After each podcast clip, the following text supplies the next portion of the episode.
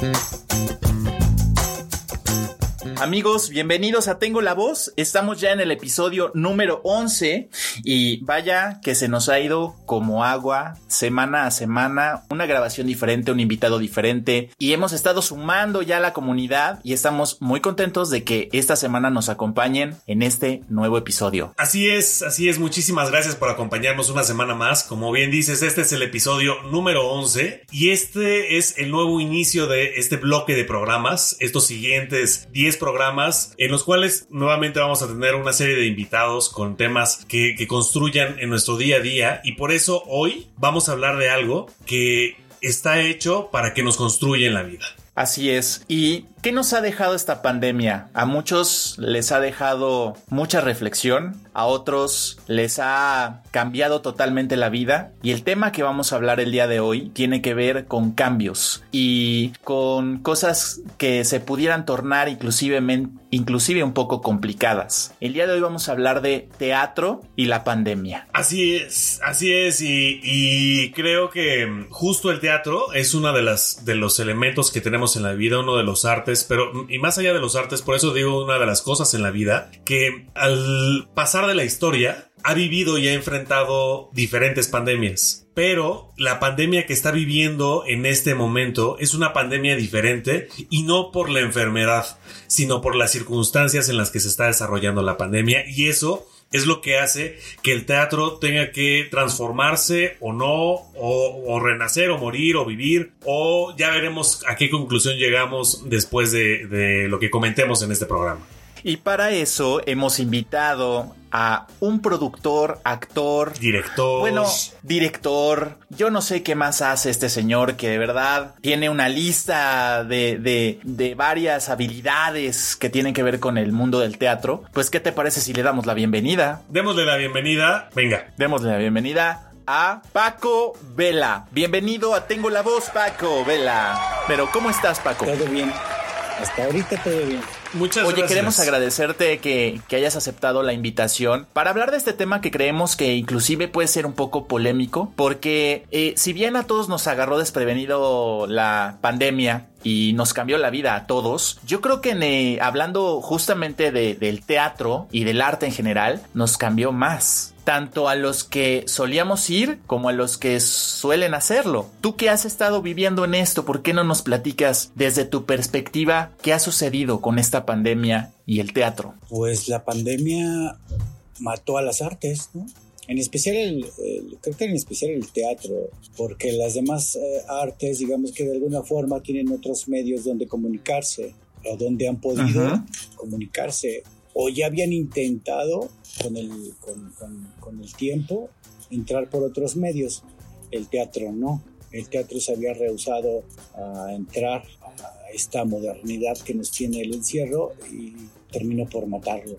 Pero, okay. pero realmente el teatro ha intentado, se ha rehusado o más bien el teatro no está hecho para esta modernidad. Y me refiero, y me refiero a, a, a que no está hecho para esta modernidad eh, en el sentido de lo que implica el teatro, ¿no? Todo el contexto, eh, el entorno físico, eh, el contacto, sí. Porque a diferencia de otros artes, la música, el cine, es algo que de alguna manera sí se presta o sí se permite esta apreciación, quizá no al, grado de profundidad o al grado de sensibilidad que lo podrías tener en un escenario, pero el teatro es una cosa distinta. ¿no? El teatro es una cosa muy vivencial que además creo que vale, vale la pena que nos ayudes a hacer como esta diferenciación entre el teatro y la actuación, porque la actuación en sí, o sea, la función del actor continúa porque se puede, esa sí se puede permear en otras plataformas, pero el teatro es una cosa completamente diferente. La actuación, eh, hay diferentes actuaciones, diferentes formas. O sea, la de cine no tiene nada que ver con la de televisión, y la de la televisión no tiene nada que ver con la de cine, ni la de teatro, ni la no, son diferentes. Exacto.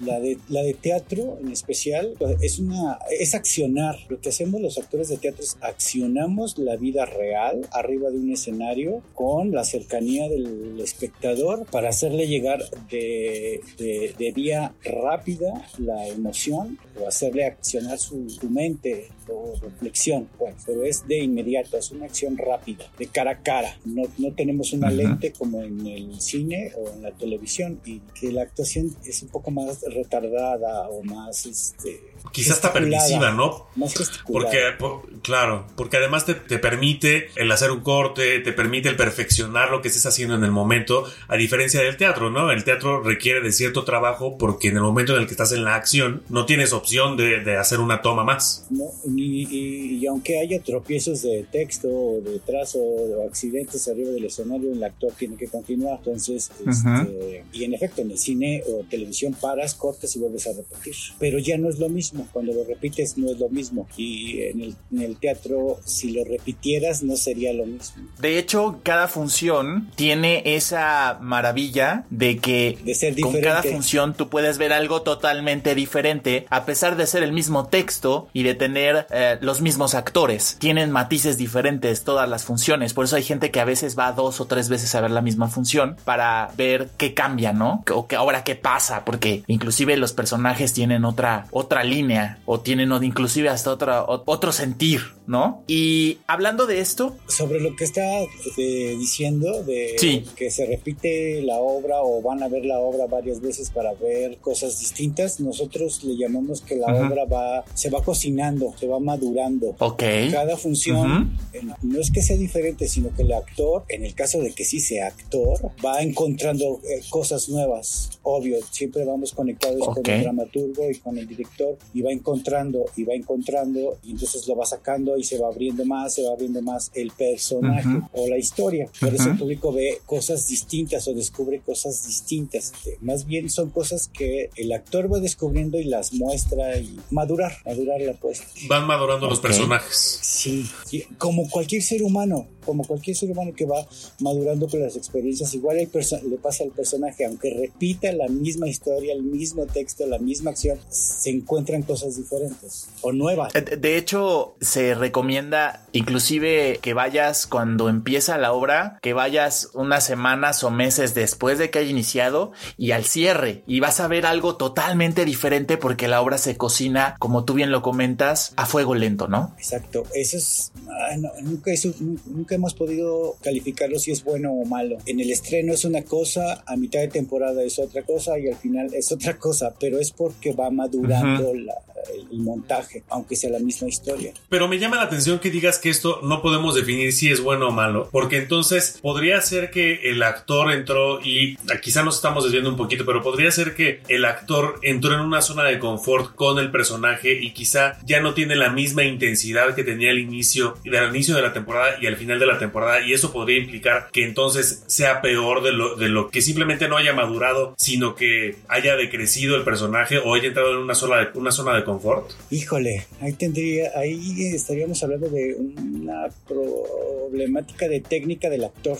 o de cómo aprendió sí. a subirse al escenario. Pero digamos ya a nivel profesional, ya con actores profesionales, eh, debería pasar lo contrario, ¿no? Que fue, a la escuela, ¿no? Que con una con un actor que... sí fue a la escuela y no tomó un taller de porque ahorita vamos a hablar de eso. Me gustaría que en el siguiente bloque habláramos de eso, que habláramos un poquito de, de tanto de la modernidad y habláramos también un poquito de estos talleres que han estado surgiendo, ¿no? Pero bueno, retomando esta parte de, las artes, es necesario eh, entonces que el teatro sea presencial por la experiencia física que tiene tanto el público como el actor y los recursos que eso genera en, en ambos sentidos, ¿no? Y la retroalimentación que tiene uno como actor con el espectador en el momento de la obra. Los sonidos que hace el espectador, eh, la respiración del espectador, eh, los movimientos que alcanzamos a escuchar nosotros en el escenario nos da, nos va guiando de que estamos bien, vamos, estamos logrando la acción o, la reacción correcta eh, con el texto o con la actuación. Por eso es tan importante que estemos. Claro, claro. Lo típico que cuando vas a una obra de teatro y de repente el actor sabe el momento perfecto en el que el público va a ser el Y eso quiere decir que está reaccionando a lo que el actor está haciendo. Exacto, y tú como actor. y no siempre pasa, ¿eh? Como actor aguantas a que el espectador tenga esa emoción o sensación que le pase por todo el cuerpo y sigues con la siguiente línea o el siguiente movimiento. Pero entonces, lo que nos estás diciendo quiere decir que bajo las circunstancias en las que nos encontramos, el teatro está destinado a tener que esperar al momento en el cual nuevamente tengamos que volver a poder congregarnos y, no tener ninguna restricción. Es decir, el teatro está en una pausa. ¿En el teatro real está en una pausa? O... Yo, dije que estaba muerto. Pero tendría que reformular. No hay manera entonces de, que de que se reformule, de que se integre a la modernidad estamos. Ya le soltaste el deberíamos, Justamente estamos en ese proceso, ¿no? De, reformular. En, otras épocas, en otras épocas, en guerras, en otras pestes, los artistas esperaban, esperaban, esperaban, esperaban y esperaban para poder resurgir. Ahorita, eh, con esta nueva pandemia y estos medios modernos, eh, los artistas no, no esperaron porque tenían que seguir haciendo teatro, ¿no? Tenían que seguir actuando, tenían que seguir ser vistos, que más bien es por eso, por ser No tiene que ver con la supervivencia, no tiene que ver un poco, porque también hay, es cierto que un actor pues vive de eso, ¿no? Vive de, de, de mostrarse, de dar, de dar vida a personajes, de prestarle su cuerpo al entregarse al público, si me permites decirlo de esa manera. Y de repente pasa esto y se ve total y absolutamente alejado de su profesión. Porque si el teatro está muerto, los actores mueren. O sea, muere todo. ¿O qué es lo que sucede? Y bueno, los teatros se caen, ¿no? A pedazos. Entonces, ahí viene mi pregunta. ¿Los actores se murieron? Sí, muchos sí. Pero no de COVID. No, no. Ah, bueno, no, no, sí hubo, sí hubo algunos, sí. Hemos tenido bajas por COVID, claro. Pues, bueno, sí hay bajas. Pues, bueno, los, sí, sí, sí. Los actores este, no, son seres humanos también, aunque no parezcan. Son humanos, pero además no somos confiables, somos artistas. Eh, entonces nos, nos gusta vivir al límite, al riesgo, al borde. Pero no, una, por, por, esperar un artista no se muere. O sea, saber esperar, la, la, la paciencia. Ni de hambre. Pero de todas formas, aunque se metieron a, las, a, los streamings, no hubo pagas. Ok. Y los que empezaron a ah. cobrar después, eh, justamente hoy, hoy hubo una serie, no, ayer fue ayer creo, una serie de discusiones en, en Facebook porque alguien puso que, que cómo les estaba yendo a los que recién abrieron la semana pasada, que si ya habían juntado para pagar su renta y se enfurecieron muchísimo oh. porque pues obvio, nadie ha podido, no hay, nadie ha ido al teatro, los streaming. Hacer un streaming no te da pago que te genera una taquilla de teatro normal. Sí, no. Es... Pero tampoco es la misma producción. No, entonces hacerlo o no, te ibas a quedar igual. Pero yo he visto, por ejemplo, la música está reaccionando de una manera distinta porque ellos sí están haciendo conciertos a distancia, ellos sí están haciendo un streaming con un montaje como si realmente fuera un escenario el, y, te, y te venden un boleto que además en estos momentos digamos que podría ser mucho más accesible para una persona ver a un, a un artista en un concierto en vivo, en un streaming que a lo mejor ir al auditorio o ir a la Arena Ciudad de México y comprarte un boleto de huevo de perro que vas a ver al, artista súper chiquito y que solamente lo vas a escuchar y ahorita realmente vas a, tienes una experiencia quizá lejana pero, pero buena experiencia. En el teatro no es lo mismo. No, no, no, es que volvemos a lo del inicio. Hay algunas artes que encontraron, o sea, su lenguaje a través de la lente de hace años, ¿no? El ballet lo encontró, eh, la danza contemporánea, eh, la ópera, las orquestas sinfónicas, las se transmiten de hecho vía televisión. Las artes plásticas encontraron eh, su lenguaje a través de la lente. El teatro se negaba, aunque el cine y la televisión vienen del teatro, eh, se negaban pocos intentos o los los pocos teatros que hay en YouTube, ah, uno los ve y dice, ¿qué es eso? ¿No? ¿Por qué está tan gesticulado y tan grotesco? Pues porque es actuación de teatro, que no es lo mismo que la actuación de cine y televisión. No, no, no nos dimos el tiempo de entregarnos o buscar, hacer una búsqueda. No sabíamos que venía el bicho y nos iba a matar. Pero aquí tengo una pregunta justo antes de irnos al corte y si quieres regresamos con ello. finalmente, cuando tú vas a escuchar una orquesta sinfónica, cuando tú vas a ver un ballet, cuando tú vas a un concierto, jamás, es más, incluso cuando tú vas al cine, jamás es la misma experiencia que verlo después en la televisión. ¿Y a qué voy con esto? O sea, cuando tú vas a ver una orquesta, sientes los instrumentos, sientes el vibrar de las vibraciones de las vibraciones. De instrumentos, claro. Pero finalmente, han entrado en este, en esta, no sé si es evolución o en esta parte tecnológica hacia allá y lo han aceptado y han dicho, ok, yo doy conciertos, pero también me hago, hago transmisiones. Con todo y a sabiendas que va a haber una parte de la experiencia que se va a perder, que es la sensorial. Que ya se perdió. Que es la misma que se pierde con el teatro. Entonces, ¿por qué el teatro no se formula de tal forma en la cual se pueda hacer, se pueda transmitir? Con esto yo quisiera, quisiéramos una pequeña pausa. Nos vamos a un corte de pequeños segundos y estamos de regreso con Paco Vela aquí en Tengo la Voz.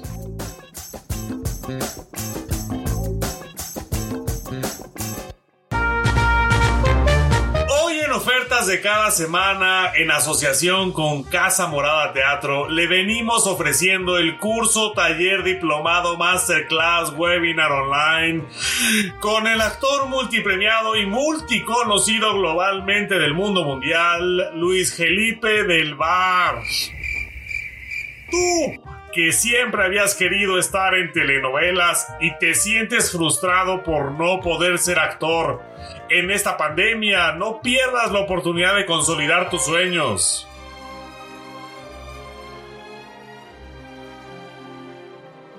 Buenas tardes, buenas tardes y bienvenidos a este Masterclass Webinar Online, donde les compartiré un poco, solo un poco del talento que los dioses... Oiga, profe, profe, profe, aquí, yo te... No, sí. no, no, no me diga profe, dígame maestro. Ah, ah, y les voy a pedir que apaguen sus ah, micrófonos hasta que yo se los autorice. En nuestros cursos tendrás total libertad de interactuar y hacer todas las preguntas que quieras al maestro para que puedas lograr tu objetivo de ser el actor en tan solo una semana. Sí, una semana. Ha sido un placer ver su crecimiento durante toda esta semana. Oiga, maestro, maestro, oiga, maestro.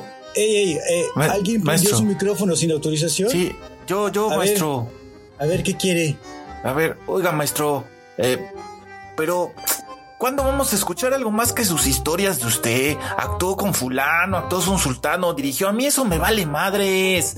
Yo lo que quiero es que usted me enseñe a ser grande, como el Ruli o, como el Gatorno. Yo quiero ser actor de allí, de esos de los que salen en la tele, que me presente con la Carla Estrada. ¿Cuándo me va a ayudar, oiga? Oiga, el actor es algo intangible, a veces algo inalcanzable. Te falta mucho para llegar a la altura y conocer a esa gente de, de, ah. Síguete esforzando y algún día, con mucho trabajo, quizá tengas la oportunidad de conocerla. Chale, para eso pagué tanto. Tapinche, no te quedes fuera. Mejor queda en las manos del gran maestro Luis Felipe. Llama ya, tengo la tos y pide tu promoción en la que recibirás una fotografía autografiada por el gran maestro. Solo hoy. Y recuerda, aceptamos todas las formas de pago. Ah, ¿y la tarjeta de jóvenes construyendo el futuro también? Sí, hasta la tarjeta de jóvenes construyendo el futuro. Todas las formas de pago. Llama ya, tengo la tos y no te quedes fuera.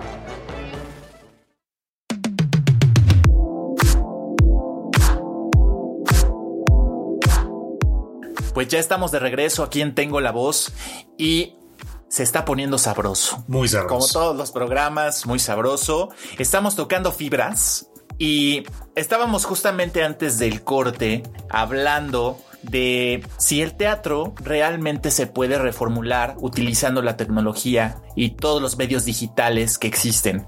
Y comentábamos también en el bloque anterior que el teatro de una u otra forma es presencial, eh, debe ser presencial, de, de manera, de manera digamos, desde tu perspectiva debe ser presencial, ¿no? Y nos gustaría que profundizaras un poquito más en las razones por las que el teatro debe ser presencial y por eso yo creo que estás diciendo que se murió, porque al no poder, al no, al no poder ser presencial, pues definitivamente se muere, ¿no? Digo, no sé si con una vacuna todavía estemos lo suficientemente preparados como para poder ir al teatro y exponernos, porque ya ahora la palabra es exposición, expones, este, aún con una vacuna, sabiendo que el virus todavía anda por ahí viajando y que te puedes todavía enfermar, ¿no? Y van a pasar muchos años para que esto se, se mantenga o regrese a una normalidad total. No a una nueva normalidad, sino realmente a una normalidad. Gracias. Entonces, te cedo la palabra para que nos profundices por qué, por qué razón, qué es lo que, lo que hace al teatro tan especial en el aspecto de, de ser presencial. Es necesario, el teatro es necesario que sea vivencial, presencial, para que sea... Ah, vivencial. Por esta cosa de la reacción humana, mutua. Pero bueno, ese teatro vivencial, presencial, que conocimos antes del 17 de marzo, que fue que la fecha que nos bajaron las cortinas a las artes y nos mandaron al encierro, ese teatro viejo ya quedó en la historia, ya no existe más. Por eso digo que está, ese teatro está muerto, pero además ya venía arrastrando años de una especie de agonía, ¿no? Una agonía, sí. venían inyectando su... Su adrenalina, ¿no? Para que agarrara como el camino pues sí, le venían dando sus quimioterapias, sus radioterapias al teatro, ¿no? Para que reaccionara y tuviera fuerzas, pero finalmente eh, es que el público dejó... Porque la gente no iba al, teatro. La gente estaba dejando de ir al teatro, por supuesto, ¿no? Entonces eh, ya venía mal. Llega eh, la pandemia y se muere. Los especialistas, en este caso los, los grandes del teatro que se autollaman vacas sagradas, que tienen gran experiencia en, esto del teatro, o los que sí de verdad estudiaron, que tienen maestrías y doctorados en teatro. yo, me he preguntado todos estos meses, ¿dónde están? ¿Y dónde, están? Porque yo no los he visto y no los he escuchado. No. Este, los teóricos del teatro, ¿qué es lo que opinan? ¿Qué es lo que piensan? yo no los he visto, no los, o sea, ¿dónde están? Deberían estar ellos proponiendo, discutiendo, haciendo foros aquí en estas cosas de, los streamings, ¿no? Este, reuniendo a toda la gente de teatro para buscar cuál va a ser el regreso, porque la forma de regresar del teatro ya no va a ser como la que dejamos el 17 de marzo del 2020. Este bicho nos ha dejado una, un, un, antes y un después definitivo. Un maestro que yo aprecio mucho porque es de los pocos pedagogos de teatro que existen, que se llama Morris Sabariego, decía en algún comentario que los actores futuros, los nuevos que vienen, los que están, eh, los que se quedaron a medias estudiando, los que sí van a la escuela, digamos, deberían tener en cuenta que un cubrebocas y una caretilla iba a ser un elemento, un elemento más para subirse a un escenario. Pero... Porque, porque no sabemos cuánto tiempo va a durar este bicho y sigue siendo Ahorita acaba de pasar algo en el mundo hace unos, unas semanas y que me llamó mucho la atención. Se, se llevaron a cabo los primeros premios de Video Music Awards por MTV y lo que hicieron fue un verdadero trabajo visual increíble que nunca en la vida se había hecho. Los actores salieron con mascarillas, pero las mascarillas o las caretas que se pusieron tenían que ver con su un diseño, con su performance. Tenían una tuvieron una manera de expresión, ¿no? Y, no, no, le quitaron su esencia. Y como tú dices, los, los teóricos y los eruditos del teatro deberían estar pensando en algo similar, ¿no? Deberían estar a lo mejor ideando cosas. Y ahí me lleva a la siguiente pregunta. Ahorita se están llevando a cabo muchos ejercicios y teatro, y lo voy a poner entre comillas, porque el teatro, como lo comentamos, debe ser presencial, pero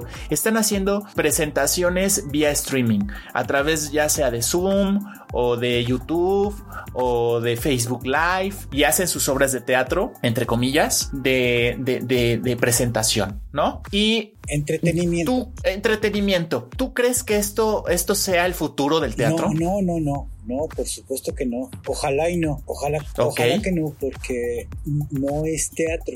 Para que sea teatro necesita estar el espectador enfrente del actor, necesariamente. Pero entonces, ¿qué es lo que está pasando? vivos, o sea, vivos, estoy hablando vivos. Sí. En un streaming sí tienes al actor Sí, porque muertos va a estar difícil que pero, O sea, el espectador sí está viendo, pero el actor no está viendo al espectador ni lo está sintiendo, ni lo está escuchando, que eso es algo vital para el actor arriba del escenario. Pero entonces, ¿qué es lo que está pasando? Porque ahorita estamos citando varios, varias cosas como el tema de, de los MTV Music Awards, eh, hablamos de cómo, cómo la música en general está tratando de evolucionar o adaptarse a estas nuevas circunstancias, eh, las series, la televisión, el cine. Y entonces, si toda esta gente que se supone que sabe de teatro está escondida y no está hablando de qué, entonces ¿qué es lo que va a pasar realmente con el teatro? O está destinado a no encontrar una nueva manera de expresarse hasta que las cosas regresen a una normalidad, whatever that means, de, poder estar presencialmente. No hay algo, o no hay un grupo, no hay... Me, me extraña o me llama mucho la atención porque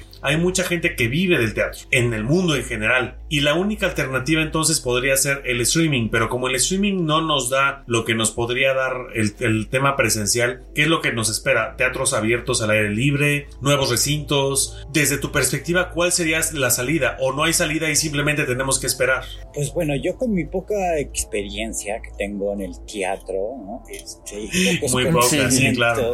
Porque esperar, yo estoy a favor de esperar y me he mantenido hasta ahorita en espera, ¿no? No he hecho absolutamente nada de teatro ni por streaming, ni por Facebook, ni por nada, ¿no? Pero es porque no, no me siento como cómodo ahí, ¿no? No es, mi, no es lo mío. Si voy a hacer cine, voy y hago cine, pero...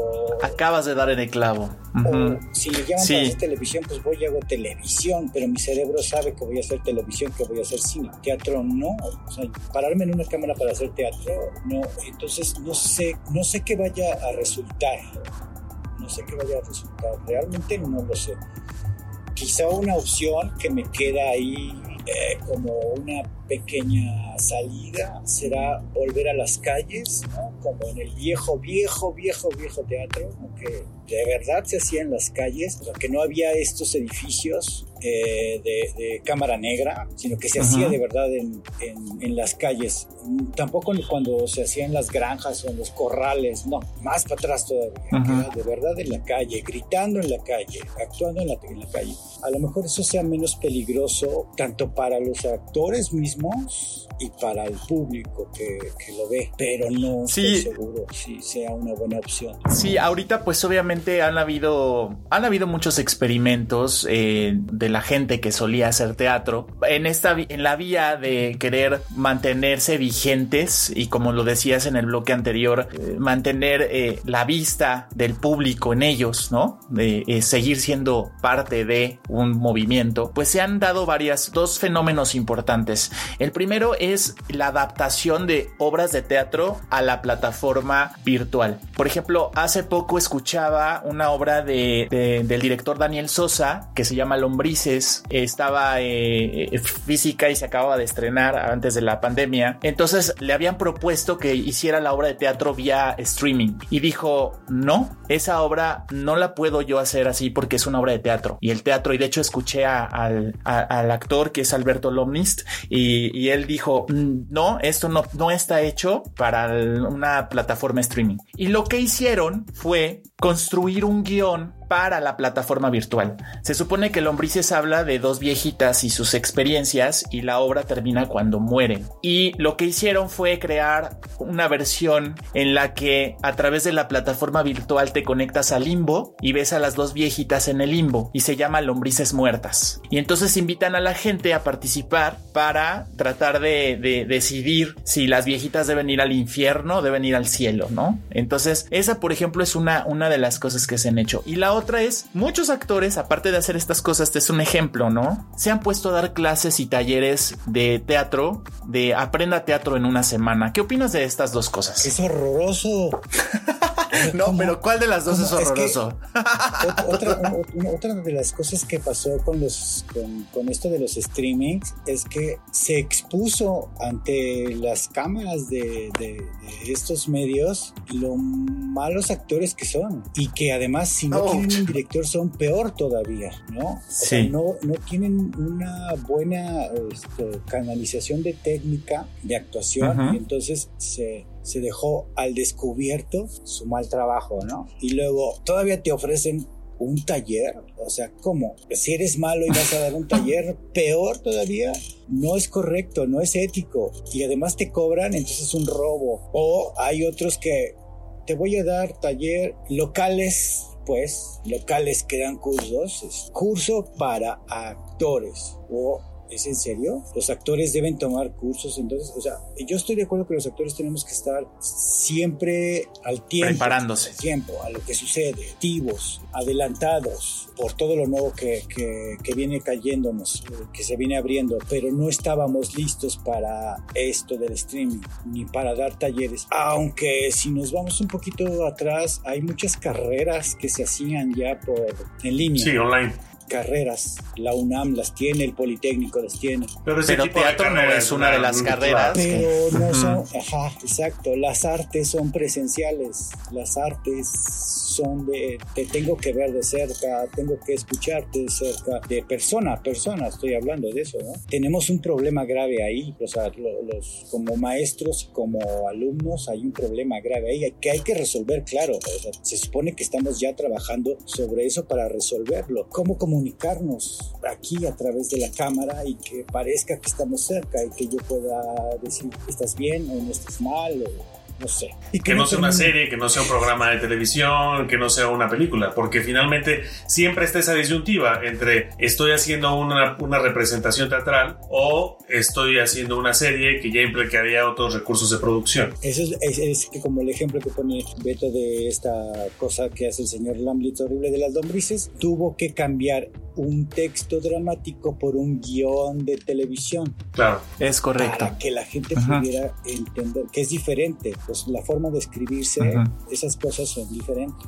Que además, ahorita que decías el tema de eh, si ya eran malos los actores, ahora dejan o, dejan más visible su, falta de talento, ¿no? Me atrevería a decir. Y esto me lleva a preguntarte, eso justamente me lleva a preguntarte una cosa que creo que es, que es importante la actuación en general, que es la acción para la que estudia, para la que estudias en teatro o en televisión, en los, en los diferentes formatos. El actor ¿Es el que tiene talento o es el que se construye con la escuela? ¿O puede alguien que no tiene talento construirse con la escuela? ¿O alguien que tiene talento puede no estudiar y simplemente eh, destacarse por, como, por el talento que tiene? Los, seres humanos, por naturaleza, tenemos habilidades. Eso es, si tu cuerpo está normal, tienes habilidades. Y si no es normal también, habilidades. Si te orilla más, esa, tienes una habilidad que te orilla más hacia esto del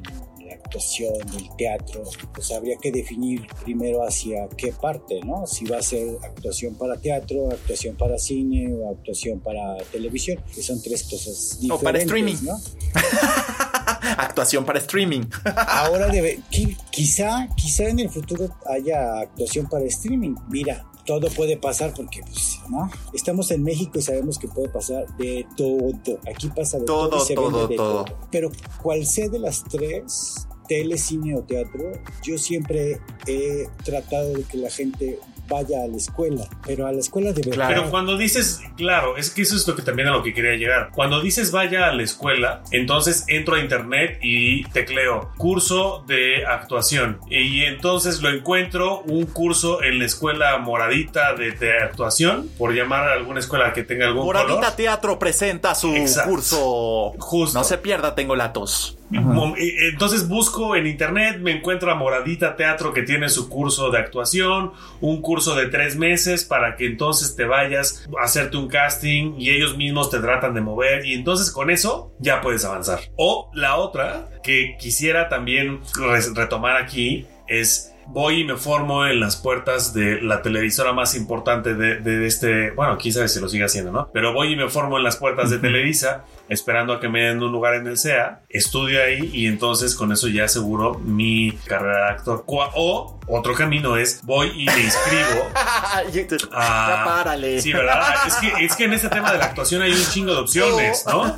Porque también yo he visto en el metro pegados este, pósters donde dicen venga al taller de actuación y, haga una obra de teatro. Entonces por eso decía, vas al CEA, vas al CEFAC, vas a la escuela moradita Pero es como cualquier, es como cualquier profesión, o sea, es, es como cualquier profesión, hermano. O sea, pero cuando se trata de estudiar, que nos diga Paco, pero creo que la, a diferencia de, de otras profesiones, si tú vas a ser ingeniero, necesitas estudiar la licenciatura en ingeniería, ingeniero de lo que sea. Pero casualmente para el tema de la actuación, yo puedo decir que tengo el talento y estudié un curso de seis meses en España y entonces ya soy actor. Mira, ahorita que Paco nos diga, pero y no, pero yo creo que y esto es en general. ¿Para qué sirve estudiar? ¿De qué sirve estudiar? ¿Quién sabe? Tú tienes un talento. Tú tienes un talento, ¿no? O tienes un gusto, una pasión o tienes la voz, ¿no? Pero ¿a qué vas a la escuela? ¿A tener un papel? Porque si vas a estudiar teatro es porque quieres aprender las técnicas del teatro. Es porque quieres tener las herramientas para poder ser un buen actor. ¿Qué hace un buen ingeniero, un buen ingeniero, pues que conozca todo lo que hace un buen ingeniero, sin importar si fue a la UNAM,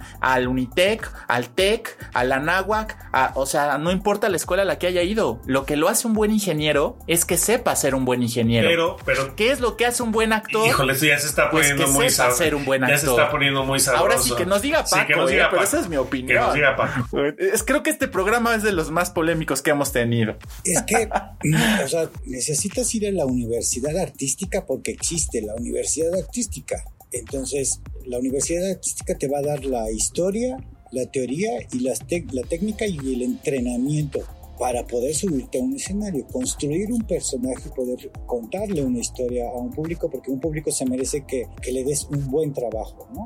Ah, además, la universidad te va a dar muchas más herramientas que las que te da un curso. Un curso rapidito que me voy a tomar con, con Silvia Pasquel, por ejemplo, o con Carlitos Espejel. que con, Patricia Reyes Espíndola. O con Patricia. Bueno, es que, mira, Patricia Reyes Espíndola es una excelente actriz eso es indudable, pero no es buena dando clases. O sea, ella, lo que ella aprendió en su momento cuando fue a la escuela es de ella, pero no aprendió la pedagogía de eso, entonces no lo puede transmitir y todos los que han salido de su escuela son malísimos son sobreactuados, ¿no? Pero pasa lo mismo con las demás escuelas, con la de Luis Felipe Tobar. Igual, Luis Felipe Tobar es un excelente actor, pero es malo para dar clases. El, el, que sea un buen actor, un buen, buen, buen actor, si vas a la universidad, dentro de la universidad te van a dar una clase que se llama Pedagogía del Teatro ya después. Oye, pero ¿qué va a pasar con, con, el con las universidades que dan teatro si el teatro ya se murió? Están, están dando clases por línea, pero estamos en ese conflicto. ¿Pero para qué? Pues es lo mismo, ¿no? O sea, si estás estudiando teatro o artes escénicas, ya, ya no hay escenario, ya no hay arte escénico. O sea. Estamos, en lucha con eso. No sabemos qué onda. Creo que es momento de, avanzar también a, un, otro corte. Vamos a, nuestro último corte para entrar en el último bloque y un poco tratar de resumir qué es lo que, lo que hemos estado comentando acá y, y hacernos como estos planteamientos de debería de entonces vivir más las series, las telenovelas. Debemos de, como les decía hace un momento, pensar en este nuevo formato como las otras artes en, las cuales sí se pueda dar el lujo de, de, hacerlo a distancia. Vamos nuevamente a un corte brevísimo y estamos de vuelta en unos segundos. En Tengo la Voz. Encuéntranos en Instagram como Tengo la Voz-podcast y en Facebook como Tengo la Voz.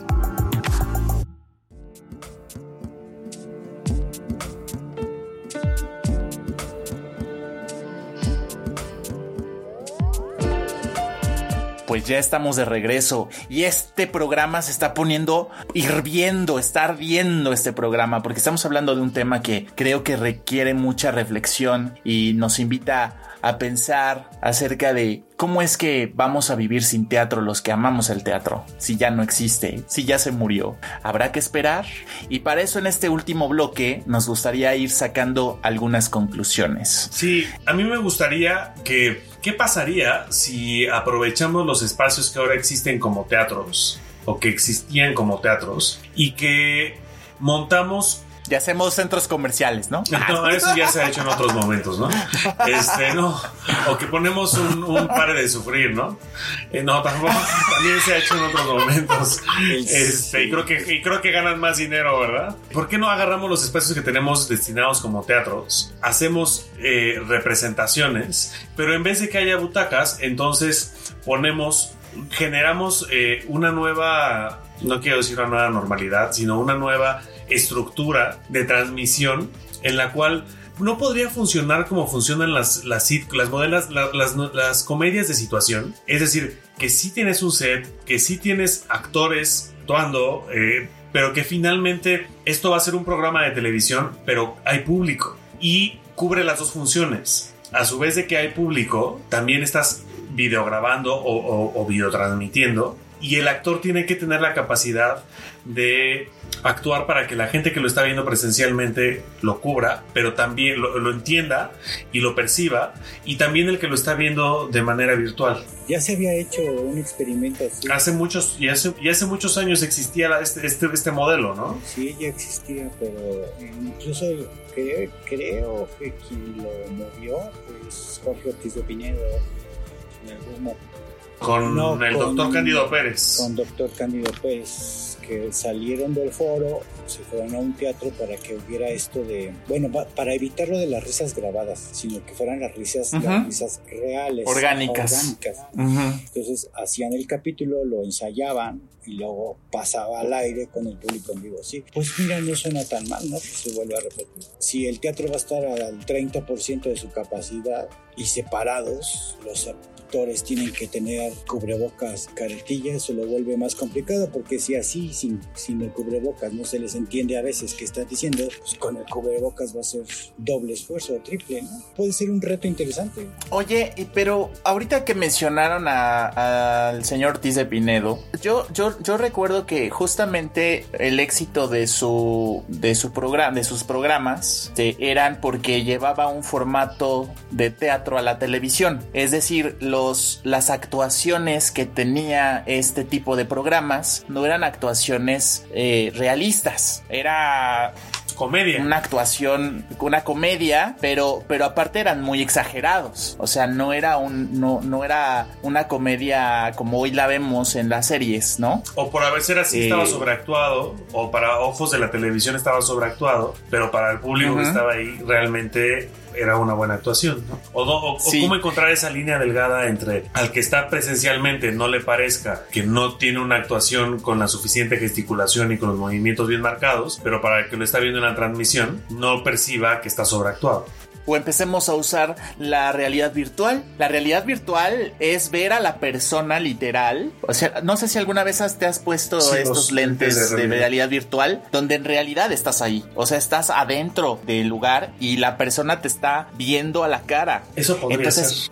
yo creo que si evoluciona el teatro a la realidad virtual, estaríamos hablando de un salto tecnológico impresionante, impresionante, porque tú podrías estar en un teatro, te podrían estar grabando con esta tecnología y las personas podrían estar usando estos lentes de realidad virtual para ver realmente a sus actores a la cara. Y estar en primera fila. Y estar en primera fila todos. Fíjate, ya estamos resolviendo la vida. Señores, vamos a hacer teatro de realidad virtual. ha de ser carísimo, ¿eh? la verdad, no sé. Pero puede ser. ¿Tú qué, ¿Tú qué estás en esto? ¿Tú producirías una obra de teatro con realidad virtual? ¿Por qué no producirías también lo otro? ¿Tú qué? O sea, ¿te imaginas el costo que tiene eso? O sea, el, el costo. ¿Qué pasaría? Pero es muy innovador. Pero es muy innovador. Y no sabemos si a lo mejor a la gente le puedas invitar más a ver una obra de teatro de esa manera que a lo mejor teniendo que ir hasta un recinto. No lo sé. Ahora, ¿qué pasa con las compañías de teatro? ¿Están siendo responsables en la pandemia? Porque ese es otro tema, ¿no? O sea, porque vamos a suponer que ya hiciera la producción y dijeras, va, me lanzo, vamos a hacerlo con realidad virtual, pero la producción se tiene que juntar. Y no son confiables. ¿No están siendo confiables ahorita los actores? O sea, en el, en el hecho de que se tengan que reunir al trabajar. No, porque ellos te pueden, o sea, tú les das un llamado para ensayo, para cine o para televisión y te, ellos te van a decir, sí, sí, claro, ahí estoy. Ok. Pero Ok. obvio no, no, nunca han sido sanos, a eso me refiero, pues. Pero tienen que comer. Ok, bueno, sí. Realmente los actores, los actores no comen, no comen, pues no dicen que viven del aplauso, pues ¿para qué comen? no, no te pases, no te pases. Eso dicen ellos, ¿no?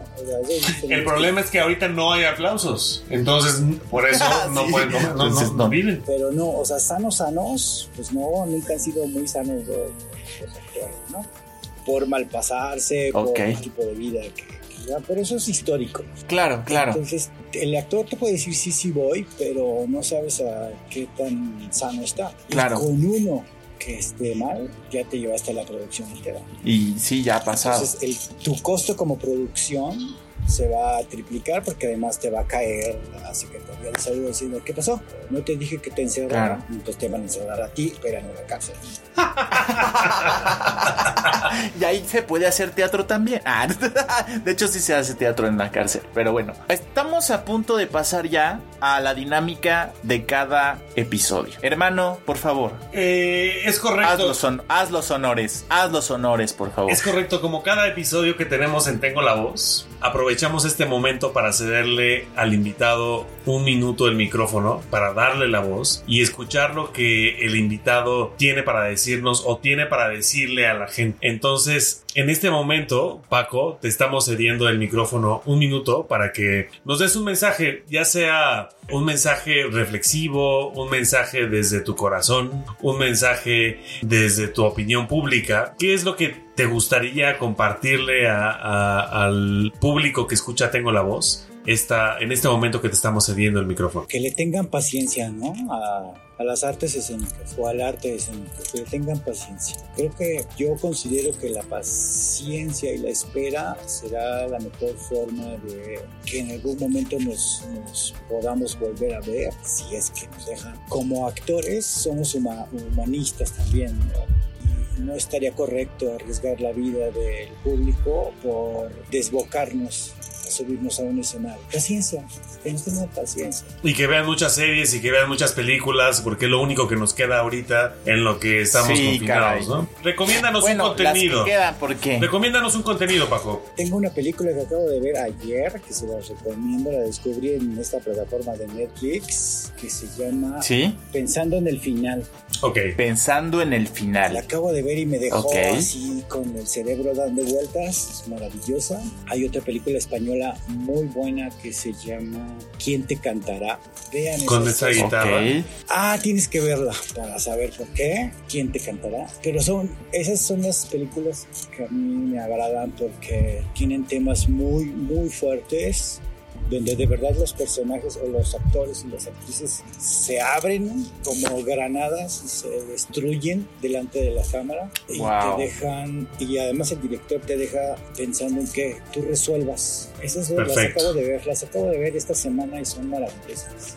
Perfecto. Pero la- las dos las encontramos en Netflix. Sí, De acuerdo. sí. Paco, muchísimas gracias por habernos cedido estos minutos de tu tiempo, por haber estado aquí en Tengo la Voz, por habernos dejado la reflexión y de verdad muchas gracias. Y bueno, pues ahí está el mensaje, como cada semana. No sé si quieras dar tus redes, Compártenos tus redes, redes sociales, sociales. para que la gente, para que la gente te siga, sepa, siga tu trabajo, tu Para trayectoria. que tenga más enemigos. Este, en Facebook me encuentran como Paco Vela con V.